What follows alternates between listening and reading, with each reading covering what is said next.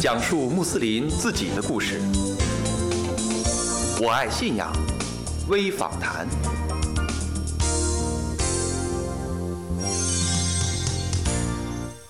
萨拉马雷控，亲爱的听众朋友，您好，欢迎收听《我爱信仰微访谈》，我是法蒂玛。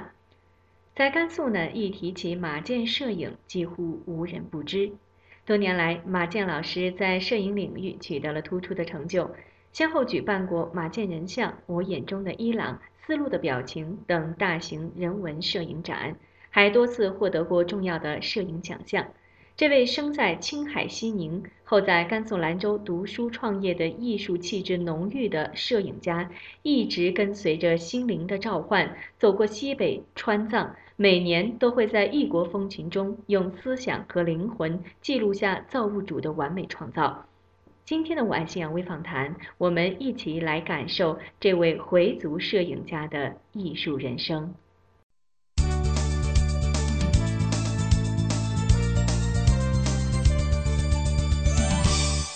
马老师，斯拉马雷孔。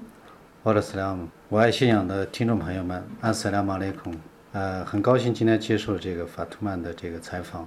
嗯，您先后举办过马建人像摄影展、我眼中的伊朗，还有丝路的表情这些大型的人文摄影展，那么还多次获得过重要的一些奖项。尤其您的人像摄影在全国很有知名度。那么取得这样的成绩，您觉得最重要的原因是什么？我的大学学的是经济贸易，但是我对摄影是一直是非常喜欢。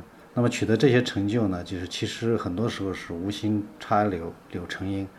那么实际上很多东西我不是在追求这些荣誉或者这些奖项，就是因为喜欢。摄影它是需要用心去去行走、去拍摄，呃，然后感受来自于造物主的一些唯美的这个创造。就是说，在您走了很多地方、很多的国家，拍摄了那么多的作品之后，您觉得镜头和眼睛？哪一个看到的更加真实一些？心看到的东西可能更加真实。嗯，因为所有的艺术啊，我是比较喜欢艺术，呃，音乐，还有这个绘画，还有我们的摄影。实际上，所有的艺术应该是产生于宗教的。所以，呃，很多时候你用心去感受这个世界的时候，可能更加真实。实际上，镜头它是相机，它是一个工具，它是死的。那么你的眼睛。就像我经常给朋友们说，你天天在吃饭，但你未必是一个美食家。你可能每天都在看东西，可能我们未必看到很多我们所关注不到的东西。所以，只要你用心去关注、用心去看的时候，特别是用心去感受这个世界的时候，你对造物主啊、对真主有可能有更深的一个认识，对信仰呢可能有更加坚定。您刚提到就是。所有的艺术来源于宗教。嗯，您是一位回族穆斯林。嗯，那么在您的这个拍摄过程当中，信仰的因素是否会影响到您拍摄的这些素材？比如说，您对这个有信仰的国度，或者说是宗教发源地，嗯，特别感兴趣。嗯，可以说这样的，就是我开始学摄影，我首先是关注的这个少数民族。实际上，我刚开始没有去关注我们的穆斯林。或者我身边，或者是其他，就是离我们远一点的，可能更关注的是藏族。嗯，因为我的第一个老师就是藏传佛教的这个摄影老师，实际上他不是我的摄影老师，他应该是我的篆刻老师，因为我喜欢篆刻。他是一个虔诚的这个藏传佛教徒。那么再一个就是大家都知道兰州离甘南很近嘛，但是甘南藏族的这个风土人情和他的这个服饰各个方面都是非常颜色绚丽的，非常跳跃的。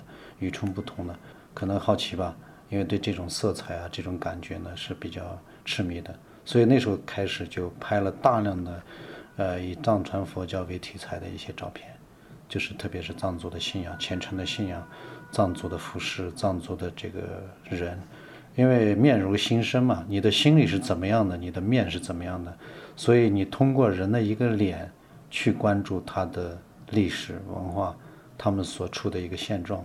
我觉得是可能更好一点，所以对人像我是，呃，这个情有独钟的。嗯，先开始拍这个藏传佛教，嗯，在了解他们的这个信仰过程当中，对您后来拍回族、拍穆斯林的这个题材有没有什么比较深远的一些影响？都是宗教，但是宗教跟宗教又是不同的。在刚开始学摄影的时候，我是接触的是藏传佛教的东西，我以前是大学老师，那么喜欢摄影，上的大学是西北民族大学。我大学毕业又在西北民族大学里面呃当老师。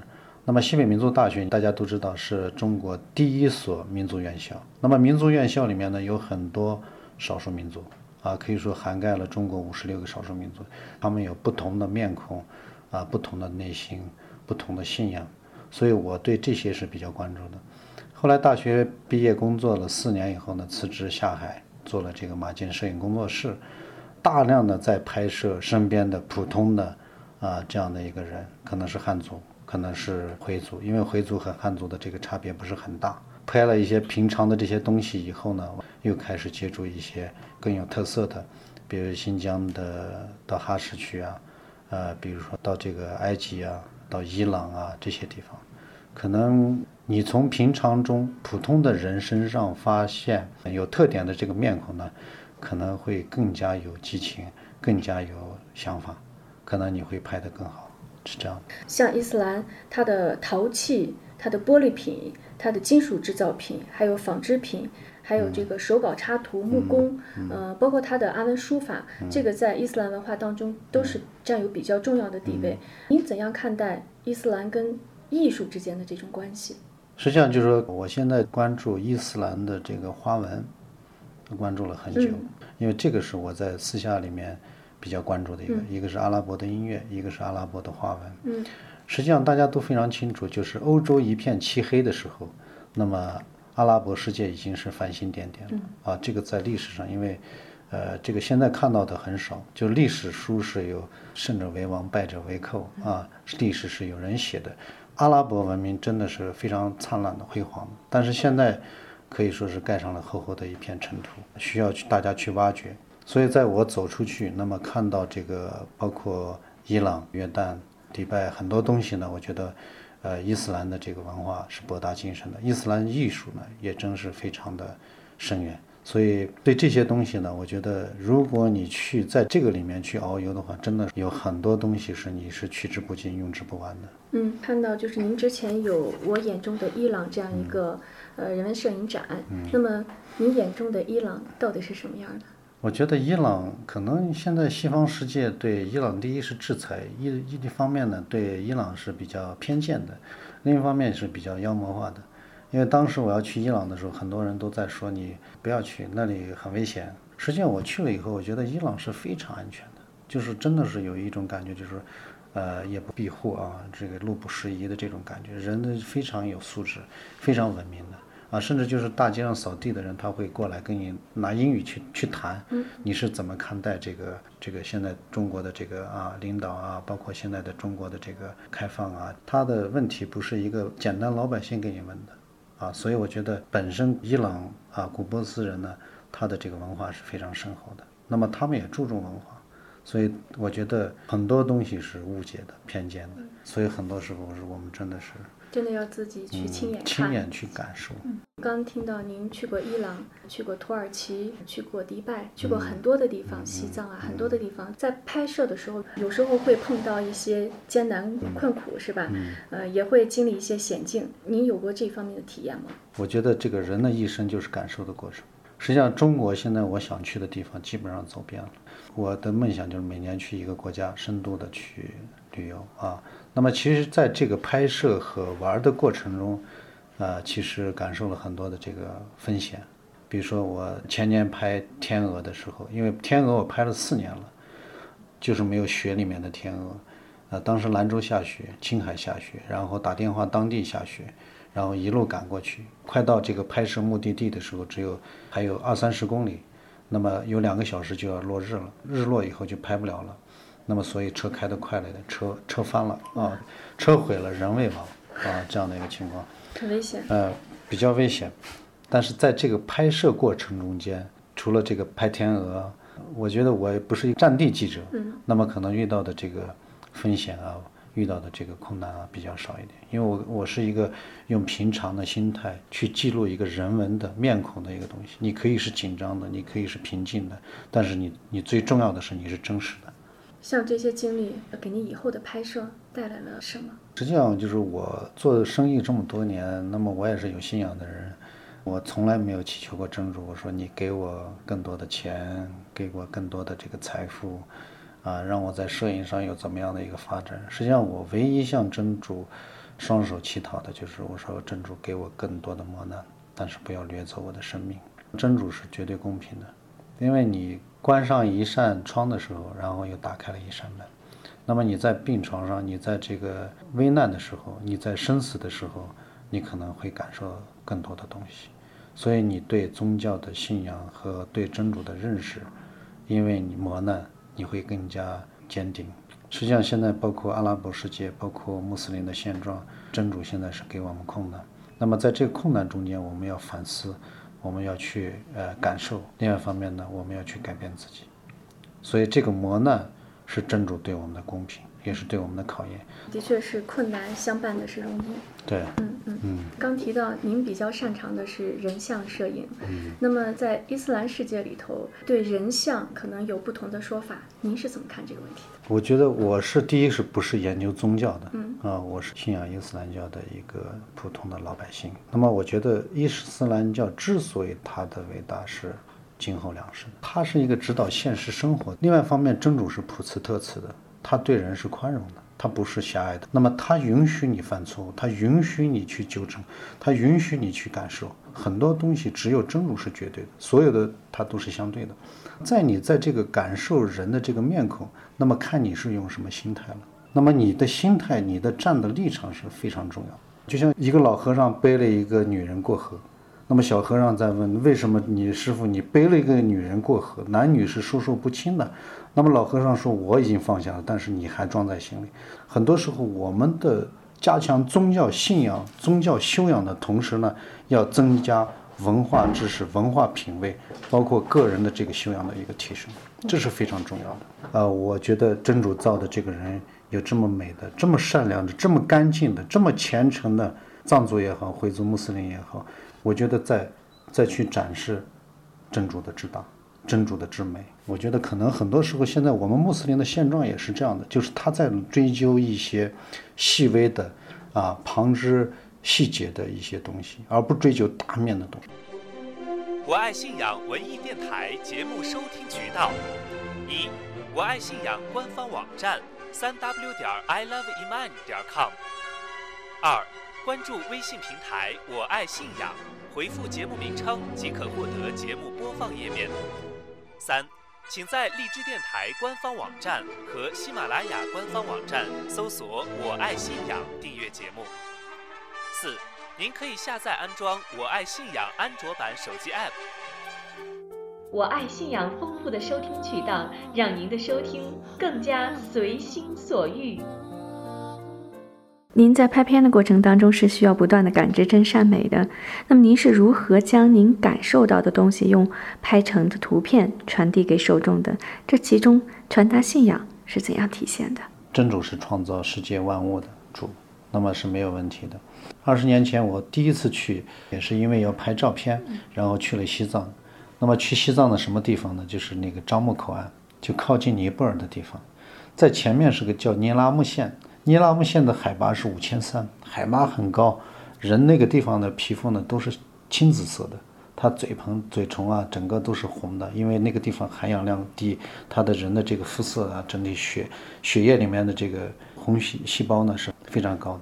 那么尼拉木县到樟木口岸只有三十公里，但是海拔落差呢将近两千、三千、两三千的一个落差。当时到了聂拉木县，我他们说是这个樟木口岸整体上是非常完美的，啊，这个香格里拉呀，什么世外天堂啊，我我说这能感觉到吗？因为那个地方是寸草不生，难以想象，再过三十公里就会有那样的一个地方。突然，一个三十公里的一个直直下坡，喜马拉雅山的南麓下去以后到一个沟底，然后满山遍野的就是瀑布，碧绿的这个丛林。然后那个太阳呢，一会儿过去了，一会儿过来了，因为你等你感觉到热的时候，云啪的过来就遮上你了；等你感觉到有点凉的时候，云散开了。一天几场雨，就真的是世外桃源、伊甸园的那种感觉。当时我放下相机以后，就在那儿就找了一个大石头，就躺在那里晒晒太阳。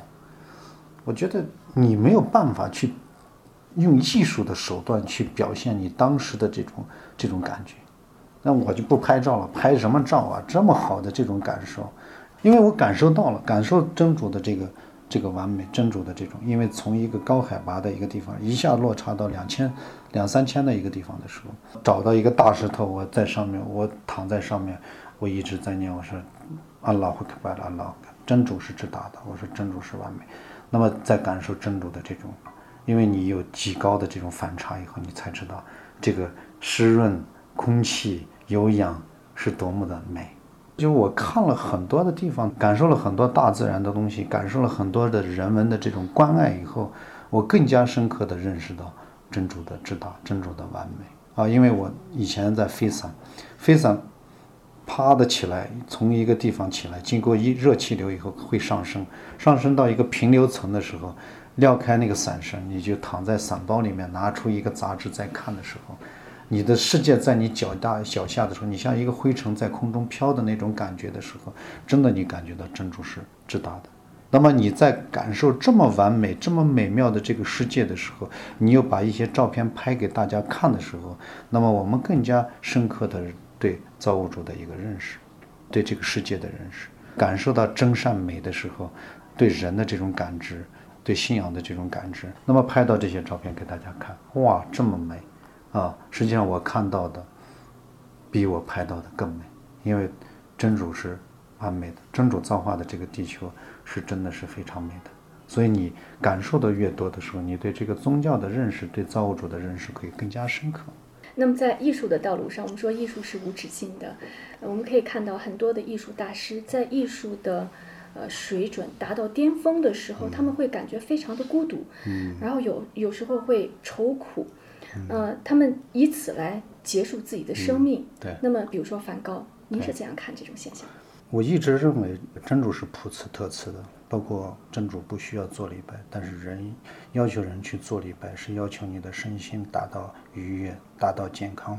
因为神，我们都不是圣贤，你不是完人，我也不是完人。那么在这个过程中间，就说我们不去，因为我们对这个宗教或者对这个社会的。呃，感知不够啊，我们没有达到一个完美的状态况，而不去感知这个社会，感知这个世界，或者感知这个门类。那么，我们要去尝试，要去感受，然后呢，才能够真正的认识真主，才能够真正认识这个世界。我觉得它是一个慢慢的一个过程。在伊斯兰教，它是不提倡太多的过重的艺术。对，包括包括音乐呀，包括绘画呀。我在这么多的这个艺术追求生涯中，在我艺术最巅峰的时候，实际上我也有想死的这个感觉。因为在追求艺术巅峰的时候呢，人是孤独的，你对周围的这些磁场，包括信息、视觉是非常敏感的。那么毫无疑问，大家都知道，艺术是追求什么的？追求完美的。那么，但是完美是人是没有办法做到的，只有真主可以做到完美。所以你在追求完美的时候，你势必会会非常痛苦，因为你无能为力，你没有真主这样大的一个能量，所以你会内心非常的痛苦。包括咱们演艺界的人，真主是拒绝你对艺术过于痴迷或者是执着的这种追求，是对你是一种保护，让你用一个坦诚的心态、宽容的心态、啊包容的心态、呃有瑕疵的这个心态呢，去接受万物，不让你太痛苦。所以，他我觉得是在保护你，不要走入一个极端，因为生命只有一次。您觉得器材设备的品质重要吗？器材不是最重要的，最重要的是拥有一颗敏感啊、充满爱的这种心灵。嗯嗯，您觉得哪个更更重要一些？我因为手底下有员工，还有我的朋友，他们经常在问马健那个什么设备，哪个相机好？我是不是要换一个镜头了？我说不需要换镜头，你只需要换头就行了。因为你的大脑是最重要的，呃，不在于你的设备。我说，同样一支铅笔，梵高能做很好的画，那么米罗能画很好的东西。因为我见到过米罗在一个包装纸袋上面用铅笔草草画的一些符号的一些东西，很美。所以很多时候我们不要太多的去追求啊物质的东西和硬件的东西，实际上最重要的是软件的东西。关键你要传达什么信息是最重要。包括我们在穆圣时期，那你没有电子产品，没有麦克风，没有高音喇叭，那他的这个传教，他传到世界各地了。那那个力量是非常迅速。关键你要你的思想核心，你的大脑，你的头脑里面展现的东西是什么？这是核心的。